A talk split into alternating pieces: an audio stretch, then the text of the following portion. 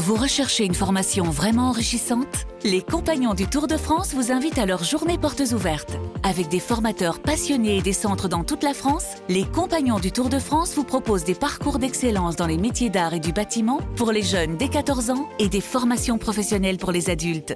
Pour connaître toutes les dates des portes ouvertes près de chez vous, rendez-vous sur compagnondutourdefrance.org. Les Compagnons du Tour de France, la transmission des savoir-faire. Pouvait anticiper le génocide. Les gens sont toujours malins après dans, dans les événements. Ils savent tout, ils ont tout compris, ils ont tout vu. Bonjour, c'est Nicolas Poincaré. Bonjour, c'est Fabien Randrian Arissoa. La France de François Mitterrand a soutenu un régime raciste et violent qui a organisé méthodiquement l'extermination de 800 000 Tutsis. Voilà ce que montrent 8000 documents déclassifiés sur le génocide rwandais, étudiés par la commission Duclerc. On vous explique.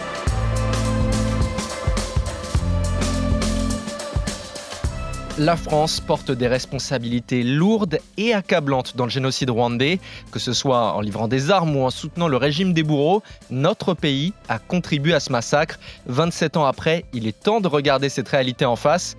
Trois bonnes raisons d'écouter ce podcast avec toi, Nicolas, qui a été témoin en direct de ce génocide. Bah, un, on va essayer quand même d'expliquer euh, quelles sont ces fautes, ces erreurs, ces crimes peut-être que la France a, commis euh, au Rwanda, en tout cas son aveuglement, comme disent les, historiens. Deux, on va essayer de comprendre quelles ont été les chaînes de commandement, où ont été prises les décisions, les mauvaises décisions? Et c'est à l'Élysée, et on va voir que le responsable principal, c'est François Mitterrand. Puis trois, on va essayer d'expliquer pourquoi François Mitterrand s'est autant trompé.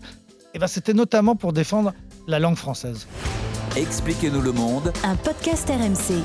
Nicolas Poincaré. Fabien Randrian Arissoa. On vous a déjà parlé du génocide rwandais dans ce podcast et il y a déjà eu beaucoup de travaux qui ont été faits hein, sur ces massacres. En quoi est-ce que ce qui sort aujourd'hui est nouveau? Alors, ce qu'il y a de nouveau, c'est qu'on a une quinzaine d'historiens qui ont eu pour la première fois accès à des archives qui jusqu'à présent étaient classifiées, donc euh, interdites euh, d'accès. Ce ne sont pas des spécialistes de la France-Afrique, ce ne sont pas des spécialistes du Rwanda, ce sont surtout justement bah, des spécialistes des archives, de l'histoire, du travail sur les documents pour essayer donc d'écrire cette histoire. Donc c'est une volonté politique d'Emmanuel Macron qui, il y a deux ans, a voulu qu'on avance un petit peu euh, sur ces dossiers, qui a donc autorisé ces historiens à ouvrir des archives. Alors ils le précisent, ils n'ont pas eu accès à 100%. L'Assemblée nationale leur a refusé un certain nombre de documents. Ils ont aussi constaté que beaucoup de documents avaient été détruits. Par exemple, à l'ambassade de France à Kigali, en plein enfer, en plein bordel du début du génocide, eh bien, il y a un militaire et un ambassadeur qui ont pris le temps de brûler des dizaines et des dizaines de, de documents. Donc tout ça est dit. Il n'y a pas tout, mais il y a pour la première fois accès à des documents qui étaient jusqu'à présent interdits. Il faut pas croire que dans cette histoire, la France a été simplement un médiateur des tensions entre les Hutus et les Tutsis. On avait clairement choisi à l'époque un camp. Et on avait choisi le mauvais camp. On le sait, aujourd'hui, c'était le camp des génocidaires et non pas le camp des victimes du, génocide, le camp des Hutus et pas des Tutsis. En fait, ce pays était en proie à une guerre civile juste avant le, le génocide. Le pouvoir Hutu subissait l'agression, entre guillemets, d'une guérilla Tutsi qui arrivait de l'étranger et la France, militairement, a apporté son soutien à ce régime. Ensuite, il y a le 7 avril, le président est abattu dans un attentat et démarre le, génocide. Et là encore, la France va commettre tout un certain nombre de fautes, d'erreurs, d'aveuglements qui sont dénoncés par ce rapport euh, d'historien. On peut parler de non-assistance à un peuple en danger. Et puis encore, après la fin du génocide, pendant des années, idéologiquement, encore aujourd'hui, la France reste du mauvais côté, du côté des, génocidaires. Les historiens euh, pointent un certain nombre d'événements. On ne va pas tous pouvoir les citer, mais par exemple, ce qui s'est passé au tout début du génocide. Dans les premières heures après l'attentat le 7 avril, le génocide commence. Kigali est à feu et à sang. On tue à la machette 24 heures sur 24 dans Kigali. Après, ça va gagner tout le pays. La France fait une opération qu'on appellera une opération militaire à Marilis qui consiste à évacuer nos ressortissants, ce qui est normal. Il faut essayer d'aller sauver les, Français qui sont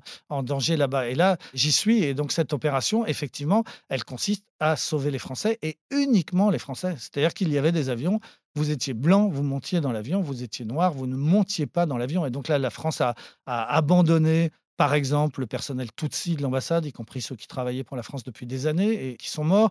Le lundi, c'était le 11 avril, je crois, il y a un grand convoi qui part de l'école française et qui euh, accompagne tous les Français euh, vers l'aéroport pour être évacués. Et à un moment, moi, je suis à l'arrière du convoi et ça s'arrête pendant presque trois quarts d'heure et je me demande ce qui se passe. Et puis, arrivé à l'aéroport, je vois deux journalistes euh, anglaises en pleurs. Et je leur dis qu'est-ce qui se passe? Elles m'ont dit ben, T'as bien vu qu'on s'est arrêté une demi-heure, trois quarts d'heure? Je dis oui, qu'est-ce qui s'est passé? Ben, Il y avait un massacre au milieu de la route et les militaires français se sont arrêtés et ont attendu la fin du massacre sans intervenir avant de repartir. Et ces journalistes, elles avaient vu ça, elles étaient dans un état terrible. C'est une des histoires, et il y en aura beaucoup. Alors, ce que pointe ce rapport des historiens, ce qu'on comprend euh, en lisant ces, 1200 pages du rapport, c'est que le problème, c'est pas ce qu'ont fait les militaires sur le terrain. Ils ont répondu à des ordres. Les militaires d'Amarilis, on leur a dit vous évacuez les Français, point barre. Vous ne vous mêlez de rien, vous n'essayez pas d'intervenir dans un camp ou dans l'autre. Ils ont fait ce qu'on leur avait demandé. Et ce qu'on leur avait demandé, c'était donc à ce moment-là d'évacuer les Français uniquement les Français. Rétrospectivement, c'est une grosse faute. Rétrospectivement, je connais des militaires qui ont participé à, cette opération et qui en pleurent encore quand ils en parlent en disant on n'a pas fait ce qu'on aurait dû faire sur ce moment-là. Voilà, ça, c'est des choses qu'on savait depuis 27 ans, mais qui sont extrêmement bien pointées dans ce rapport qui explique très bien la chaîne des responsabilités.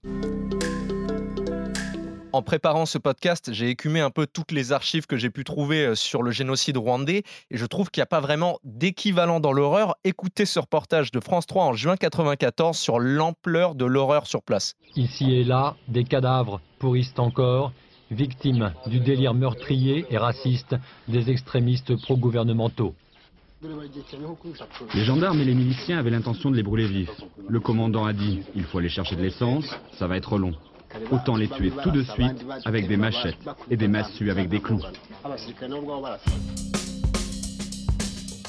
Et pendant les trois mois du génocide, la France est accusée d'une faute lourde, c'est-à-dire de ne rien avoir fait pour arrêter les bourreaux. Oui, alors le rapport dit euh, on a minimisé et on a fermé les yeux. Et effectivement, euh, par exemple, il y a un coup de fil de Bernard Kouchner euh, pendant au début du génocide. Il est sur place, il appelle François Mitterrand et lui dit ce que je vois est terrible. Il lui raconte tout simplement ce qu'il voit. Il utilise l'expression de milliers de petites Anne Frank qui sont caché sous les toits dans les presbytères et tout, en référence à la petite hollandaise qui, euh, qui s'est cachée euh, des nazis. Enfin bref, Bernard Kouchner alerte François Mitterrand et François Mitterrand lui répond Vous exagérez beaucoup. On a été aveuglé pour des raisons idéologiques pendant le génocide. Par exemple, on n'a rien fait pour essayer de faire taire cette radio des mille collines qui, du matin au soir, appeler les Hutus à finir le boulot. Finir le boulot, ça voulait dire continuer à tuer, en précisant tuer bien les enfants, n'épargnez pas les enfants. Enfin bon, on n'a rien fait pour faire taire cette radio. Et puis on a reçu à Paris les principaux chefs du gouvernement provisoire, les génocidaires, ceux qui étaient en train de commettre le génocide. Ils sont venus à Paris mois de mai, en plein génocide, pour demander de l'aide, c'est-à-dire pour demander des armes hein, et un appui euh, militaire. Et on ne leur a pas accordé euh, cet appui militaire à ce moment-là, mais on ne les a pas arrêtés non plus, alors que c'était des types qui avaient du sang jusqu'au coude et qui ont été reçus à l'Élysée, à Matignon, au Quai d'Orsay. Donc voilà, ça, ce sont l'ensemble des fautes qui ont été commises pendant le génocide. Et puis le troisième gros dossier dont on parle souvent, c'est l'opération militaire qui enfin a lieu, fin juin, opération turquoise où la France envoie des militaires français très lourdement armés, officiellement pour sauver les derniers Tutsis. Et de fait, on va sauver environ 10 000 personnes, mais euh, en même temps, on va organiser la fuite des génocidaires qui, grâce à la protection des Français, vont pouvoir euh, prendre la fuite vers le Zaïre et, continuer du coup à, nuire depuis l'étranger. Ce sont voilà les gros dossiers euh, de ce que l'on reproche à la France depuis des années, mais qui est très bien décortiqué par ce rapport d'historien. Avec ce rapport donc de la commission Duclerc qui vient d'être rendu, la chaîne de responsabilité est clairement identifiée maintenant et tout le monde se tourne vers l'Élysée.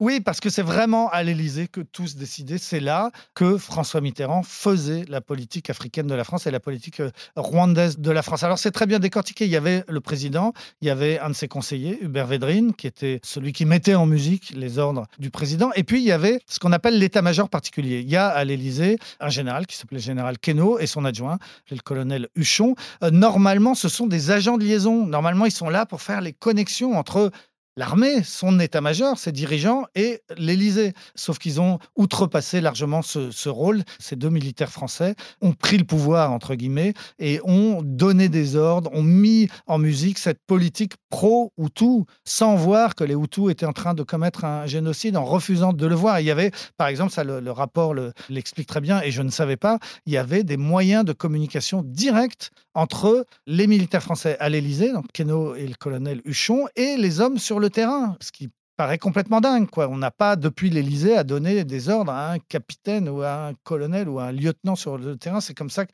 ça s'est passé.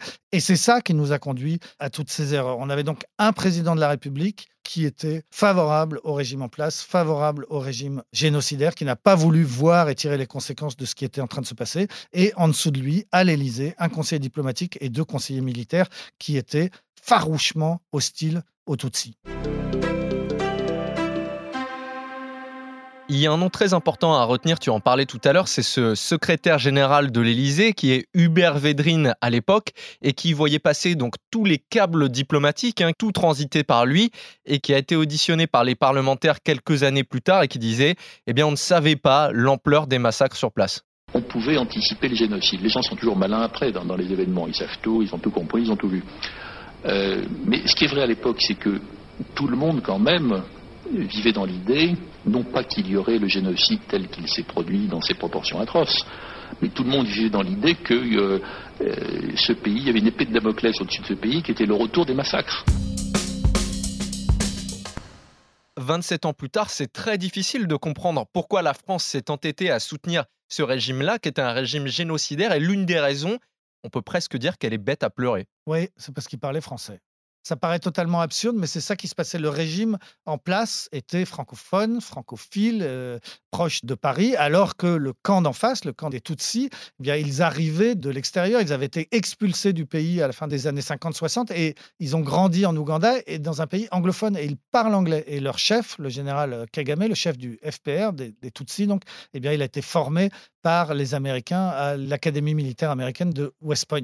Ça paraît idiot, mais ça l'est pas du tout. Parce qu'en Afrique, il y a vraiment une compétition entre la France et l'Angleterre, historiquement, la France et l'Angleterre et les États-Unis euh, aujourd'hui. Les Français sont parano à ce moment-là. Ils sont persuadés que les Américains et les Anglais sont en train d'essayer de leur piquer leur zone d'influence, leur précaré, qu'on va être délogé par les, les anglo-saxons. Et ça, c'est très fortement ancré dans l'esprit des militaires français en général, de l'armée de terre en particulier, de l'infanterie de marine en particulier, ce qu'on appelait la, colo. Et ce sont ces unités-là dont sont issus les généraux dont on parlait qui sont à l'Élysée. Il y a une parano française contre les anglo-saxons et on va donc défendre ceux qui parlent français contre ceux qui parlent anglais. On va se tromper au nom de la francophonie. Ça paraît totalement absurde, mais c'est ce qui s'est passé. On le sait, ça, depuis 27 euh, ans, mais c'est extrêmement bien décortiqué et expliqué par la commission des historiens.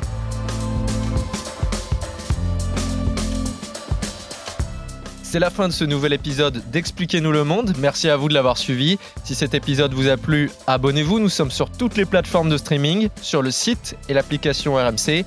Parlez-en autour de vous. Prenez soin de vous. À la semaine prochaine. À la semaine prochaine, Fabien. Retrouvez Nicolas Poincaré dans Apolline Matin. Tous les jours à 6h20 et 7h50 sur RMC.